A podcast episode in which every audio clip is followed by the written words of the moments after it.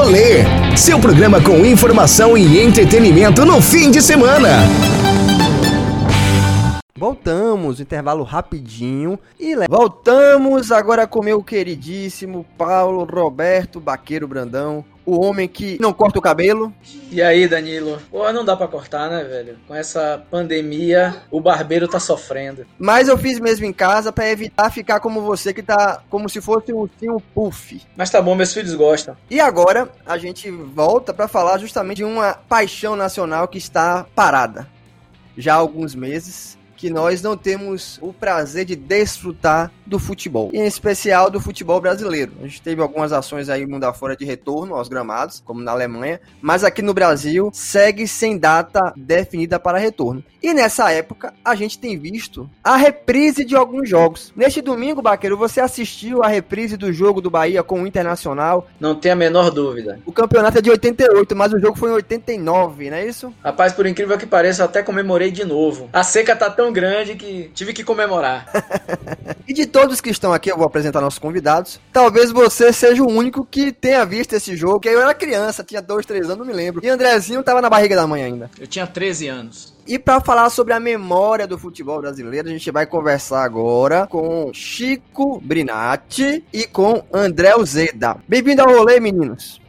Obrigado, Danilo. Paulo, já conheci aqui no programa. Chico, eu tô conhecendo hoje. Na verdade, eu não tava na barriga de minha mãe, não. Eu já tinha nascido, eu tinha um ano de idade nessa final de 89. Mas eu, eu já assisti esse jogo tantas vezes que eu tenho uma memória construída. Várias vezes eu me pego como tivesse vivido aqueles momentos, né? Aqueles anos ali muito felizes pro Bahia. Eu achei muito legal assim, a transmissão da partida, né, com o áudio original, Gamo Bueno. Aliás, uma equipe de transmissão excelente, né? Galvão, Raul Plasma, Juca Kifuri, Marcelo Rezende, como é, jornalista de campo, Tino Marcos. E é muito bom a gente poder rever o jogo, o áudio do momento, porque você capta muito do que estava acontecendo, né? Além da partida do contexto. Você vê as marcas ali, o que os jornalistas falavam, que estava sendo colocado na época, e a valorização de jogadores como Bobô, por exemplo, Zé Carlos, que acabaram indo para a seleção brasileira. O elogio a Ronaldo, um goleiro que assumiu meio na fogueira, né? Sidmar saiu, o Ronaldo assumiu e deu conta do recado. Então, se, se tem algum lado positivo na pandemia, é que a gente está é, abrindo as portas do SEDOC, das televisões, e, e, mostrando esse fato material que a gente tem, né? De anos de transmissão esportiva. Desde 1970, né? Que, que se tem uma transmissão mais regular, né? Desde a Copa de 70, e a quantidade de jogos que contam muito a história do futebol brasileiro.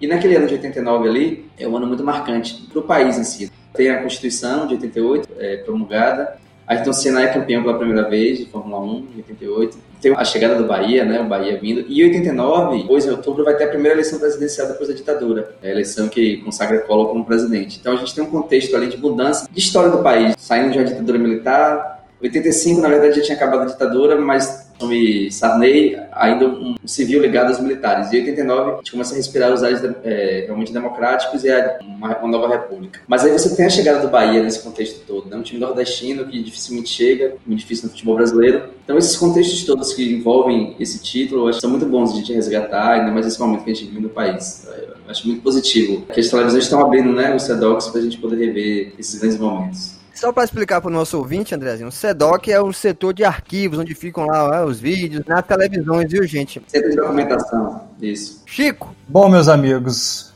prazer estar aqui, recebendo esse convite do meu amigo Danilo, tá aí com o André, Baqueiro também conhecendo vocês hoje. Nesse momento tão complicado, momento de isolamento, de pandemia, que a gente está vivendo um luto aí no mundo inteiro, não só no país, e que a gente está sendo colocado diante aí de um dos nossos passados, né? E aí, se a gente jogar isso para a esfera do, do esporte, a gente está sendo colocado diante de, das nossas memórias afetivas aí com os nossos clubes, né? com a seleção. Então, eu tô vendo vocês comentarem aí sobre o título do Bahia, alguns mentindo em relação à idade, né? Mas vamos lá. É, em 80, 89, dois anos, né? Enfim. Tô vendo todo mundo aqui, o pessoal não tá podendo ver, mas todo mundo barbado, enfim, não sei se é essa idade, mas vamos lá. Interessante que a gente está passando por um momento que nós estamos sendo colocados diante de todos esses clássicos, todos os principais jogos de futebol, algumas conquistas também, como as corridas do Senna, que estão sendo transmitidas, partidas do Guga, enfim, no tênis. A gente está sendo colocado diante dos principais momentos históricos do esporte mundial. E aí isso tem um lado bom que a gente resgata esses momentos, mas para mim também tem um lado que mexe um pouco com essa questão que não está permitindo mais a gente ter o esquecimento, a gente criar um imaginário sobre aquela partida. Então quando eu assisti domingo agora na, na Bandeirantes o título do Fluminense no gol de barriga do Renato Gaúcho, que é um, um jogo que marcou muito a minha infância, 95. Assisti esse jogo. É um título que eu busco hoje no meu imaginário para falar sobre aquela partida. Eu tenho momentos e traços assim que não existiram na verdade verdade, né? São criados a partir do momento que você vai tendo esse distanciamento histórico, que você vai esquecendo, né, aqueles momentos. Então, assim, a gente fica diante de uma seleção de 82, por exemplo, que não é tão aquilo que a gente imaginava pelo que nos contava. E aí os jornalistas, os comentaristas esportivos, junto com os historiadores, eram os guardiões dessa memória. A gente viu uma mesa de debate falando sobre a Copa de 82, a gente tinha comentaristas que escalavam aquela equipe e davam detalhes brilhantes daquela jornada. E a gente foi ver o jogo na íntegra e ver. Tem momento de canelada, tem momento que a pessoa erra um passe bobo e que é natural. Então, isso gera um que a gente chama de anacronismo, né? Passa a comparar, falar, ah, o Romário perdeu o gol no final que o Gabigol faria, sabe? Então, assim, não é bem por aí, né? Mas é uma geração, e aí, quem tinha dois anos em 89 não vai lembrar. Mas quem já da década de 70, 80, vai lembrar que essas comparações que a gente faz hoje em dia entre Messi e Cristiano Ronaldo, passamos gerações comparando Pelé e Maradona. Até a votação da FIFA em 2000, pela internet, que elegeu o Maradona, a FIFA teve que refazer essa saia justa e colocar o Pelé como o melhor de todos os tempos. Então a gente sempre teve essa mania de comparar, né? Então agora a gente está sendo colocado um cardápio de todos os momentos para a gente poder comparar os principais jogos, os jogadores, enfim. Então gera também um pouco disso. Quando você libera o CEDOC, né, essa central aí de, de arquivo, de documentação que o André falou, você coloca diante de todos nós o nosso passado. Aí o que nos formou até aqui, no caso específico aí do, do esporte tem uma coisa muito interessante. Eu estava lendo aqui um livro de Rui Castro nesses dias, que ele falava justamente disso, mas aplicado para música, né? Como o olhar de certos jornalistas pode endeusar ou demonizar uma equipe, um atleta, um esportista, né? Porque às vezes você tem ali no momento, como você falou aí agora, né? A gente via muito pelo olhar dos jornalistas.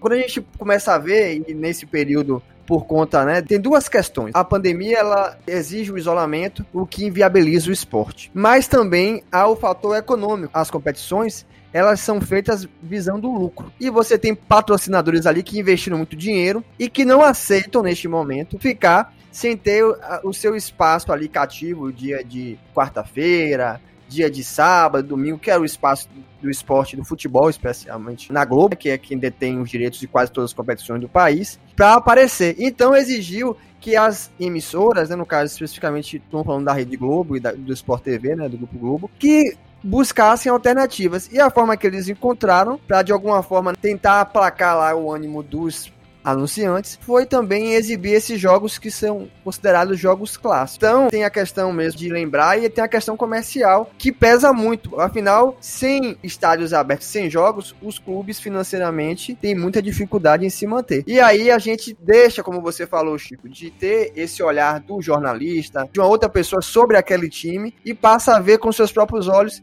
e aí como em tudo, pode gerar um desencantamento. É isso, Baqueiro? Você que é um cara que assistiu esses jogos aí, um homem antigo, não, de fato. Inclusive, assim, como eu disse, eu tinha 13 anos de idade, então eu assisti alguns jogos na Fonte Nova. Tive a oportunidade de vê-los ao vivo. Mas, de fato, assim, a gente constrói uma memória que seleciona aquilo que a gente achou de mais glamuroso, de mais bonito. De... Por exemplo, revendo o jogo do Beira Rio, eu não me lembrava de Bobô ter feito um primeiro tempo tão ruim. De fato, o primeiro tempo dele foi escondido. O segundo tempo, não. Ele aparece mais e tal, até, segundo ele mesmo disse, até por orientação de Avaristo Macedo. Mas concordo. Agora, queria dizer, essa coisa de ser um pouco mais velho tem suas vantagens, porque eu me permiti ver, ao vivo e a cores, Paulo Maracajá Pereira dançando fricote em cima de um trio elétrico. Isso é pra poucos, viu? Pra Chico que não sabe, Paulo Maracajá foi o presidente do Bahia que ganhou o título de 88. Tem uma coisa interessante né, que Chico falou e Paulo reforçou muito, assim, né? É essa questão da memória construída. E tem um dado interessante também que, como essas transmissões estão sendo feitas, geralmente você tem um recorte ali de um jogo final. Ou até a Sport TV, no caso de 82, ela até transmitiu a, a campanha do time de, da seleção, né? Os cinco jogos. Seis jogos, aliás. Mas é interessante porque, mesmo quando você transmite uma quantidade maior de partidas, você faz um recorte dentro de um contexto maior que é a história real, né? Por exemplo, é, o time de 82, aquela Copa é uma Copa muito técnica, né? Uma Argentina campeã mundial, uma Itália muito forte também, uma Alemanha e tal. Então ali você transmite só a seleção brasileira e você conta uma parte do contexto. Então você desloca aquele olhar e isso você cria muita interpretação sobre isso, porque você não está vendo todo. Isso é pior ainda, por exemplo, numa final de jogo, quando você só transmite a final. E geralmente a final é sempre um jogo mais truncado, um jogo de resultado, então você não consegue exprimir toda a história que contou aquele time até chegar ali. Então, por exemplo, o Paulo falou de Bobô, que realmente não jogou uma boa partida. Nessa final de 88, Paulo Rodrigues, que era um dos principais jogadores da equipe, o volante responsável por fazer o jogo andar, e era um cara que jogava muito elegante, cabeça em pé, camisa 5, ele fez uma partida muito ruim no Beira-Rio. Mas que ele jogou no campeonato, ela ele a uma condição de um dos melhores jogadores da equipe. Afinal, ele está deslocado daquilo ali. Então, muitas vezes, a gente reinterpreta a partir de um ato fracionado. Então, a gente está cortando aquele jogo só com uma dimensão só e diz, ah, não, mas pô, o Bobo não jogou tudo aquilo. Na verdade, ele realmente jogou, mas aquela final ali, que é o jogo que está sendo transmitido, não exprime a história do jogo. No caso de 82, por exemplo, também a gente, mesmo mostrando a campanha toda da seleção, você faz um recorte da Copa, né? Você está mostrando no Brasil descolado do foi a tônica do Mundial. Concordo com o André nessa fala dele. Eu acho que a gente não pode tirar de, do contexto aquela partida como se fosse algo fora, né, digamos assim, único, como ele citou mesmo no, no primeiro momento ali, de todo o entorno, né, toda a situação da sociedade brasileira nesse título do Bahia, nessas questões de mudanças que ele já citou. E a gente não pode pegar, por exemplo, uma partida única e tirar totalmente do contexto. E aí é uma questão que a gente fala, né, que até ficou em voga nesses últimos dias aí sobre aquela fala do Caio Ribeiro, né? Ah, o Raí não pode falar de política. Não, ele tem que falar do que ele quiser e ele vai falar de política sim, porque o futebol é política, entendeu? É cultura, é política.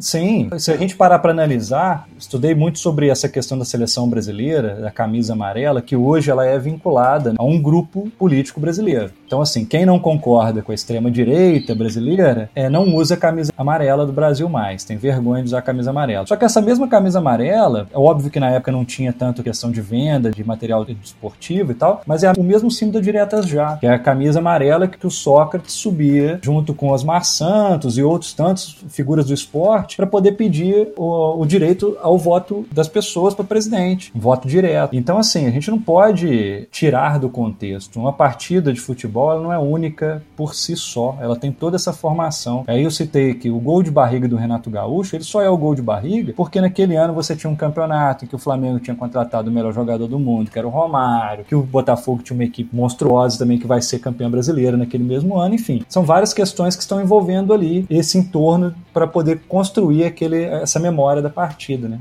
Tem uma outra questão aí também que, com todo respeito aos profissionais que integram o cast das emissoras, você pegar esses jogos como a Sport TV fez com algumas copas e colocar uma outra narração por cima, uma narração da equipe de hoje, para mim torna muito difícil de assistir dessa forma. Porque é o que vocês falam, você faz um recorte, você já tinha um recorte de um jogo só, que é um recorte ruim. E quando você tira ainda, além do jogo, a equipe original que transmitiu, e aí vai colocar, por exemplo, os narradores atuais atuais, os comentaristas atuais, fica um negócio esquisito. Você perde todos esses fatores que vocês elencam aí como importantes, né? Que é esse fatores de contextualização. E nós tivemos nessa semana aí uma polêmica envolvendo uma narração da final da Copa do Brasil, que o Kleber Machado narrou Esporte Corinthians 2008, não é isso, André? 2008 essa final aí. E por pressão da torcida do esporte, retiraram a narração original, porque, como a gente sabe, Kleber Machado ele, tem, ele puxa assim para um lado, né? Coritiano, né? O paulista, paulistano. Mas assim, gera uma situação que, a meu ver, você perde muito do espetáculo, mudando a narração, mudando os atores que estavam ali.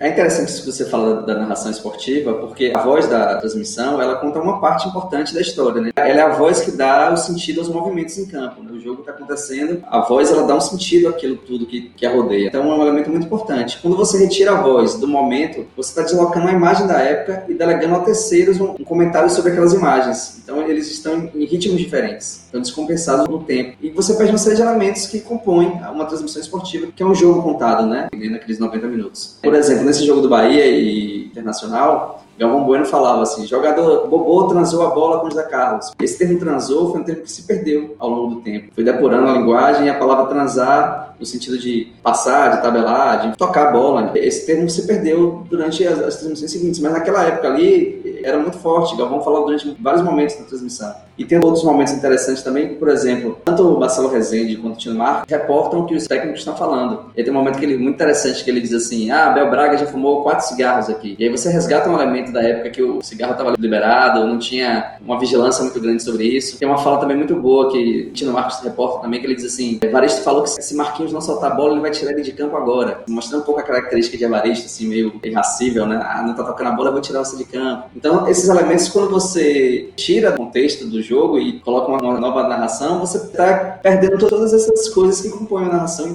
compõem a história do jogo. E eu acho que é um crime terrível, né? É quase dublar, é quase fazer uma dublagem de uma partida. Eu espero que todas as transmissões da Globo, que tem mais três finais de semana para fazer isso, mantenham como tem feito, o áudio original da época. Acho que a gente ganha muito mais em elementos e de análise de jogo também.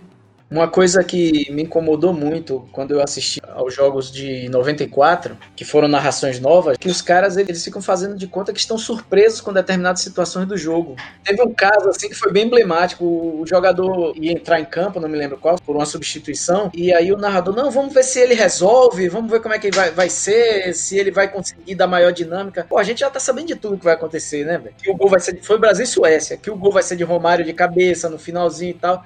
E aí fica querendo dar esse suspense que, para quem assistiu o jogo, a coisa fica muito falsa, muito ruim mesmo.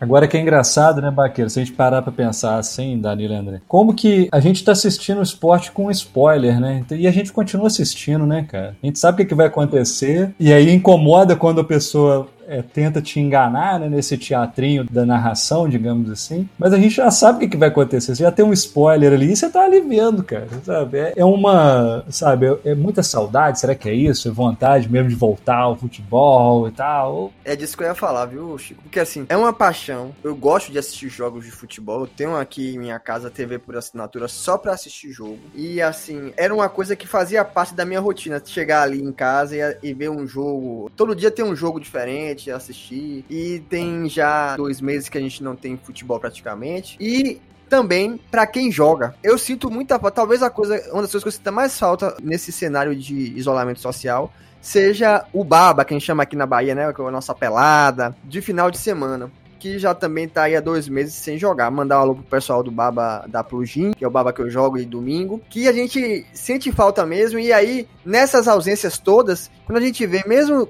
nessa situação que você falou, de ser uma reprise, nós já sabemos tudo o que aconteceu, a gente ainda assiste com aquela mesma vontade de quem assistia um jogo ao vivo. Então, eu acho que realmente, para quem gosta do esporte, é um momento que você perdeu suas referências de programação. Eu imagino a dificuldade que não foi para as emissoras de TV, né? porque não tinha nada. Entendeu? Então, assim, era uma situação para os jornalistas. Na TV Bahia, os jornalistas de esporte foram cobrir o dia a dia. É uma situação complicada. E tem, assim, é, ao mesmo tempo, né, o André também mencionando ele aí, a gente estava conversando um pouco antes, sobre essa questão de você falou aí dos jornais esportivos estarem sendo direcionados para outros setores, né, outras editorias, mas a gente tem uma rotina produtiva dessas redações, desses canais voltados para o esporte, em que você precisa debater, você tem que ter notícia, e não está sendo gerado notícia, entendeu? Você não tem jogo, não tem campeonato, não tem equipe treinando, é, você não tem o vai e vem do mercado, né, que é aquela, que fica, nem as peladas né, de final de ano. Então você começa a pensar como que essas pessoas, como que esses jornalistas estão pensando em pautas, né? E você tem debates sobre 10 anos do primeiro título de Neymar sabe? Aí você começa a resgatar algumas coisas que você muda o, o, valor notícia, né? Que é uma questão que a gente tem no jornalismo, critério de noticiabilidade, para poder ver o que, que vale ou não ser noticiado. Então, ali você muda tudo isso, cara. Então, você está sendo cobrado e, ao mesmo tempo, você está formando uma geração de comentaristas esportivos, jornalistas, que estão assistindo todos os jogos também. Então, assim, eles estão dando pitaco de tudo. Né? Eles vão ter essa informação, eles vão criar uma, um HD, digamos assim, assim no cérebro deles ali, vai estar arquivado todos esses jogos que eles estão cobrindo agora, né? Então, como eles estão fazendo meio que fosse um curso de capacitação em jogos históricos para poder. Então, assim, a gente vai ter essas mudanças, mas você falou sobre saudade de futebol, óbvio que a gente morre de saudade de futebol, mas até aqui em Minas a gente tá com pequenas saudades, que é aquela assim, você acorda, dá um pulo na padaria, toma aquele, a gente chama aqui de pingado, né? Aquele cafezinho no copo americano, come aquele pão de sal, com aquela ressaca da noite noite anterior, aquilo, pequenas saudades, só isso aí já estava resolvendo. Não precisava nem do futebol agora, só poder dar um pulo na rua já estava bom demais. Tem outra questão que a gente vai falando também dessa parte esportiva, que, como você falou aí, ó, não, mas o cara tá comentando os 10 anos do primeiro chute de Neymar. Se você for analisar dentro do que é o futebol, isso é insignificante. Mas tem outra questão que também pega neste momento. É que boa parte dos jogos que são considerados jogos clássicos e muito importantes, você não tem registro suficiente para fazer uma transmissão de um jogo inteiro da Copa de 58, da de 62, porque a qualidade técnica, TV preto e branco, os ângulos, essas coisas não existiam. Então, assim, geraria um estranhamento muito grande no telespectador, que tem essa outra questão. As, as TVs precisam resgatar a memória para poder segurar o seu anunciante aí nesse período, mas também ela tem que apresentar um produto que as pessoas que são o público dessa TV assimilem, já conheçam a qualidade técnica. Não pode colocar uma coisa muito radicalmente diferente, porque senão ela também perde audiência. Duas coisas assim que eu queria falar, tanto na fala do Chico quanto do Danilo. Você falou muito disso, né? Ah, a gente chega no final do dia que assistir uma partida de futebol, ou quer jogar bola. Já programa domingo e a quarta para aquele momento do futebol e tal. Isso diz muito de como o futebol estrutura a nossa vida, né? É um divertimento, claro, é um, uma forma de lazer, mas ele estrutura a nossa vida, assim, é um elemento estruturante da nossa rotina, da nossa forma de interagir com as pessoas, de ter assunto, de falar. Então, o futebol está muito presente na nossa estrutura identitária como um elemento do dia a dia, né? Não é só assim, ah, o futebol, a gente vive o futebol mesmo, né? O calendário do futebol organiza também o nosso calendário, a nossa forma de estar no mundo, nossos hábitos de consumo. Isso é, a pandemia retirou em absoluto. Então, como se a gente tivesse perdido nosso centro, né? Nosso, um dos nossos eixos. A gente fica meio, pô, não tem futebol agora para assistir, não tem futebol para jogar. E isso diz muito sobre essa questão. É a resenha que eu falo entre os amigos, gera uma sociabilidade. Tem conversa que a gente só consegue ter com algumas pessoas por causa do futebol, do esporte, quer resenhar o time dele, o seu. E aí você tem, você tem um assunto a menos para gerar essa sociabilidade. E já no momento em que a sociabilidade está muito restrita. A resenha, porque a resenha é uma atualização, né? Tem o jogo do domingo, então você atualiza ali, repercute ali no resto do dia. E, e essa resenha, como o Chico bem falou, ela é atualizável, né? Você precisa ali sempre gerar o assunto. Então, difícil você vai ficar debatendo a Copa de 94 e desenhar sobre a Copa de 94 ou, ou sobre o título de 89, 88 do Bahia, ela se esgota muito rápido, né? Porque ela não se atualiza. E tem outro fato também que você falou, Danilo, que eu acho super interessante, assim, você falou sobre esses jogos de 58, 62, que o Brasil não, é, dificilmente teria uma, uma recepção do público. Mas eu acho também que tem um outro olhar que a gente poderia ter, com uma escolha editorial, Globo e as outras emissoras também que estão transmitindo, elas optaram por grandes momentos do, do esporte, momentos felizes, né? Então a gente tem um recorte ali de partidas que o Brasil venceu, ou que o seu clube do coração venceu. E dá para entender, pelo momento de pandemia, acho que querem provocar né, boas sensações, né, boas memórias. Mas eu acho que de repente a gente poderia ter um olhar de, ah, eu quero ver um, aquele Brasil e Holanda de 98, que foi uma partidaça, por exemplo. É, não necessariamente um jogo do título. E a gente faz um recorte muito de. Que, que, também diz muito sobre o brasileiro, né? Que é o recorte sempre do vencer. Né? Vamos mostrar momentos que nós vencemos. Mas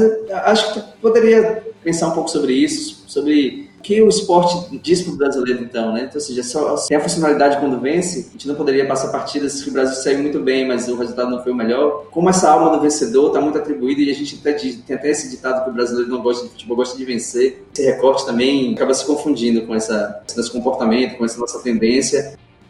A minha maior memória esportiva, assim, que eu tenho, foi da morte de Ayrton Senna. Não tem nem a ver com futebol.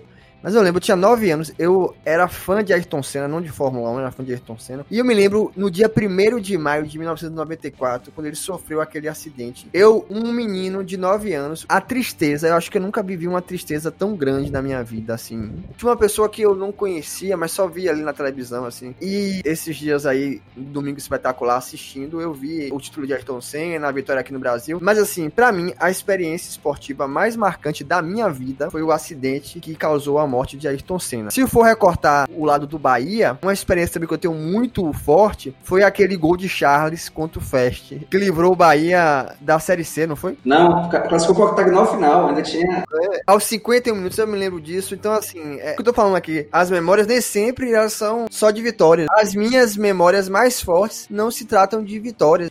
Gostaria de perguntar a vocês, Deus, nossos especialistas, se vocês consideram que falta ao brasileiro memória no esporte, em especial no futebol? Cara, eu vou te falar que é, a gente tá falando tanto de memória desses jogos, né? E, e se a gente parar para pensar, é tudo da década de 60, 70 para cá, na verdade, né? Que a gente tá re recordando E a gente esquece que tem um período anterior. Então, assim, é, no último ano eu mergulhei em alguns jornais do século passado, mais de 100 anos atrás também, na verdade, de 1903 até 1914, antes de existir uma seleção brasileira. E a gente vê que, assim, ninguém comenta desses jogos que são fundamentais. É um debate que a imprensa faz para se criar uma seleção brasileira de futebol. Então, tem jogos que são fantásticos. Argentina 5, combinado brasileiro de cariocas 2, que seria a seleção brasileira da época. 1908. Jogaço. O Rio de Janeiro parou para assistir esse jogo. Os jornais, pela primeira vez, um jornal colocando o esporte na primeira capa. Claro que não precisa ir tão longe, mas a gente vai esquecendo. A gente tem uma memória seletiva que, como eu falei, os guardiões dessa memória esportiva são os jornalistas esportivos e os comentaristas. Como você tem, por exemplo, algumas empresas de televisão, elas costumam contar essa memória, resgatar, de acordo com a central de arquivo que eles têm. Então, se você tem só jogos da Copa de 70 para cá, eu não vou ficar recordando 62, eu não vou ficar recordando jogos na íntegra, porque eu não vou ter imagem para cobrir, no caso da televisão, cobrir a, o material que eu vou estar produzindo. E eu acho que o brasileiro, na memória recente, você tem sim, que isso é todo momento reativado, sabe? Você vai falar da Copa de 70, vai chegar a Copa do Mundo, sei lá, se a gente vai ter uma Copa do Mundo 2022, a gente vai resgatar 2018, a gente vai resgatar o 7 a 1 a gente vai resgatar Dunga, a gente vai fazer esse resgate, mas a gente não vai voltar 1930, sabe? A gente não vai voltar em 34,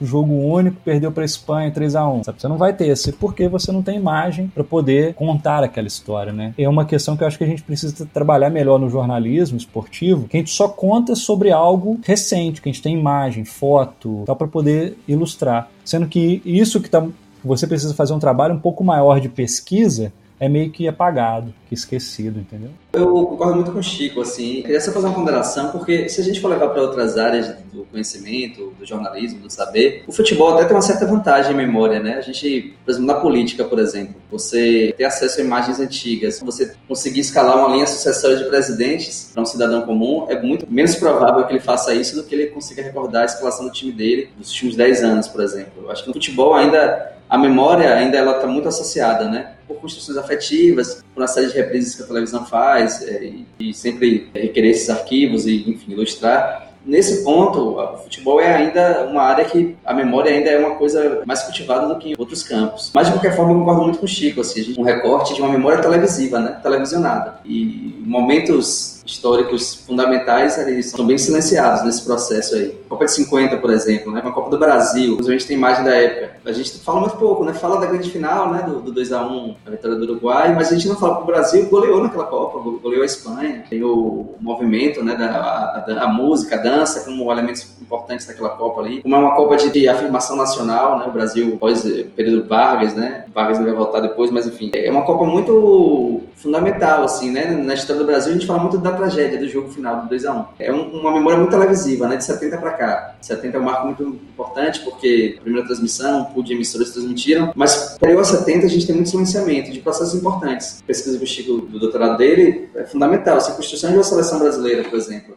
E a gente ouve muito pouco falar disso no, no jornalismo fora é, da parte acadêmica, né? no jornalismo comercial. E talvez se a pandemia a gente conseguir resgatar a necessidade dessas memórias mais longínquas, eu acho que a gente tem um ganho muito grande de, de compreender nossa própria história, né? Fora da história televisiva. Vou perguntar perguntar aos três aí que são jornalistas, né? Como é que vocês enxergam o, cenário pós-pandemia, né? O que é que vai ser do esporte, principalmente do futebol, que é o esporte mais amado, né? E que de qualquer maneira certamente é o que vai voltar mais rápido e, e que as pessoas vão assistir com mais vontade, com mais saudade, etc. Como é que vocês enxergam esse cenário do pós-pandemia? Eu acho que não é um cenário que se coloca nos próximos meses, digamos assim. Acho que é algo que a gente vai ter que esperar um pouco mais, porque depende de qual é o seu entendimento de futebol, de esporte, né? O meu entendimento de, no caso que a gente está falando mais de futebol aqui, nesse meu entendimento, a torcida é fundamental não só para a questão financeira dos clubes, mas também para a questão do espetáculo, da torcida, do estádio cheio. Então, assim, num primeiro momento, sem você ter uma vacina um remédio, você não tem torcida no estádio, né? mesmo com um distanciamento de dois metros, enfim. A outra é a questão do contato físico. Eu cheguei a ler que alguns campeonatos estavam voltando e ia ter regras para não ter contato físico, né? E aí aquela coisa que a gente ouvia quando era criança, ah, não quer contato físico, vai jogar vôlei, né? Aquelas questões. Então, assim, é, é uma concepção de um esporte que a gente está acostumado de uma forma e que das duas uma, ou a gente vai ter um cenário com restrições, sem vacina, sem nada, e aí a gente vai ter que repensar, sei lá, talvez jogadores jogarem com um estilo de máscara ou uma outra, sei lá, aí já estou é, viajando demais aqui num, numa utopia. E com um cenário sem restrições, a gente que que eu acredito que só com uma vacina ou um remédio que vai demorar um pouco mais. A gente está vivendo hoje no Brasil uma crise de ansiedade, digamos assim, de estar dentro de casa e de estar louco para poder viver. É, a gente fica vendo um noticiário internacional, país da Europa ou a própria China e Coreia do Sul, enfim. A gente já quer estar tá vivendo o que eles estão vivendo agora, mas a gente não entende que eles estão dois, três meses à nossa frente. Então a gente está passando o pior momento agora, em maio, junho, para quem sabe, julho ou agosto, começar a discutir essa volta. Então, é, eles estão três meses na nossa frente. A gente está achando que a gente está igual a eles, que a gente está vivendo o mesmo período. Não estão. A gente não chegou no pico ainda, a gente ainda tem muita coisa pela frente, aí fica dirigente esportivo pressionando o presidente, federação, enfim, cobrando jogador. Isso não tem condição. Se você. Flamengo, eu pego o exemplo do Flamengo, o Flamengo fez teste, se eu não me engano, 239 pessoas dos funcionários dele quando voltaram. 30 e poucos testaram positivos sem ter sintomas. A mãe de um atleta da base morreu. Não sei dizer, a gente não tem como provar se esse jovem pegou isso, levou para dentro da casa dele, mas é um risco que você coloca todo o seu entorno. Então, esses 30 e poucos jogadores, 39 jogadores que testaram positivo ali no clube, esse é um cenário que você joga o país inteiro. Se o país inteiro estivesse todo sendo testado, a gente ia descobrir quem é que está sintomático. E não é o caso, o Brasil não vai passar por esse momento. A gente não vai ter verba para isso e não vai ter situação para testar todo mundo. Então, no esporte, cara, enfim, é, Baqueiro, eu acho que eu, talvez seja nesse momento de isolamento, tem dia que quarentena a gente acorda um dia animado demais, outro dia mais desanimado, então eu acho que eu tô no dia desanimado, entendeu? outra questão aí que, que passa também para outros campos e vai chegar no futebol, que é essa reconfiguração das relações é, econômicas, né? A gente vai ter que repensar nos valores futebol hoje é um mercado muito inflacionado, né? as cifras são altíssimas. E neste cenário de que o mundo inteiro vai passar por uma recessão econômica, certamente a gente vai ter impactos, por exemplo, nas cifras que, que rondam o futebol. Então, aquele jogador nível médio, que a gente chama aqui vulgo meiro, que ganhava 200, 300 mil, vai ter que readequar, os dirigentes também, porque vai cair cota de patrocínio, vai ter problemas com bilheteria. Isso os clubes que conseguirem permanecer ativos dependendo desse tempo aí de retorno, né? Porque a gente sabe que o futebol, a maior parte dos clubes é deficitário. Então, assim, eles trabalham sempre devendo. Poucos no país são os clubes que têm as finanças equacionadas. Então, para esses aí, meu amigo, as perspectivas são as piores possíveis. Esse momento de pós-pandemia, que a gente não, não sabe precisar quando vai ser, um parênteses, eu acho que nesse momento não tem que ser. O futebol não está em pauta. É algo fundamental na nossa vida, estrutura nossa vida, é importante, catalisa nossas emoções, mas ele não está em pauta nesse momento. Não, não tem que voltar, não tem razão, a gente não tem nada para celebrar. O futebol não, não, tem sentido nesse momento, né? Tem sentido na sociedade normal, funcionando, pessoas trabalhando, podendo sair de casa. Nesse, qualquer outro contexto fora disso é loucura. Voltando ao futebol, e sabe-se lá quando, é bem possível que haja um debacle, assim, né? Uma perda para os clubes todos, porque muito tempo parados, sem gerar receita. E é bem possível que se reconfigure, né? A forma de se jogar, de se contratar jogador, de se manter craques. E aí talvez os clubes com maior número de sócios ou que apostam mais na divisão de base, jogadores mais baratos, talvez tenham uma solução mais tranquila do que grandes investimentos milionários, jogadores muito caros. Talvez esse sofra um pouco mais. Mas eu acho que também vai ser um problema geral. Bem possível, por exemplo, se a gente voltar no ano que vem, o campeonato do ano que vem de, de um nível técnico bem abaixo, né? Jogadores, esses jogadores estão o tempo todo parado também, não tem não estão aprimorando a parte física. E fora, assim, sem nenhum clube com poder de contratar o grande craque, a grande estrela. Talvez seja um futebol voltando ali aos anos 80, os craques mais dos clubes, ninguém conseguindo tirar ninguém, não sei. O que eu torço é o momento é que a gente volte, mas volte nas condições melhores possíveis, né? Sem forçar a barra para que isso aconteça. A gente falou aqui da nossa saudade, dessa coisa de sentir falta e tal, mas o futebol neste momento é uma necessidade que vai ter que esperar mais tempo para ser atendida, porque existem outras questões que são mais importantes de saúde pública, né, de ter cuidado com o próximo, de manter o distanciamento, de respeitar esse momento que a gente está vivendo e levar a sério a Covid-19. Muita gente ainda não se tocou da gravidade da situação Bem, agradecer ao André e Chico, tá? Foi um debate bem interessante. E quem quiser ouvir mais sobre esse debate, ele, está aqui na rádio com um pedaço dele apenas. Pode depois nas nossas plataformas digitais escutar na íntegra porque teve muito mais conversa e muito mais resenha sobre a memória no futebol neste tempo de pandemia. Meninos, despeçam-se aí dos nossos ouvintes. Quero agradecer a Danila pelo convite, Paulo que eu estou reencontrando depois da outra live do Moraes, Chico que eu estou conhecendo agora, fiquei bastante interessado pelo trabalho dele, do, da seleção, pelas ponderações também, e agradecer bastante esse convite, estou aqui à disposição, sempre que vocês precisarem, estou por aqui. Muito obrigado. Eu também queria agradecer, parabenizar aí pelo bate-papo, dizer que foi, foi, muito importante estar com vocês aqui nesse momento, pessoas tão interessantes. Baqueiro conheci agora, Danilo já é meu amigo, o André também conhecendo agora nesse momento. Dizer que estou à disposição. Baqueiro, vamos para os comerciais. Daqui a pouco, no retorno, a gente vai ter aqui uma atração musical que todo mundo conhece. É um cearense, mas que o Brasil todo canta. Das alterosas. Que é Fagner. Vamos lá. Rolê, seu programa com informação e entretenimento no fim de semana.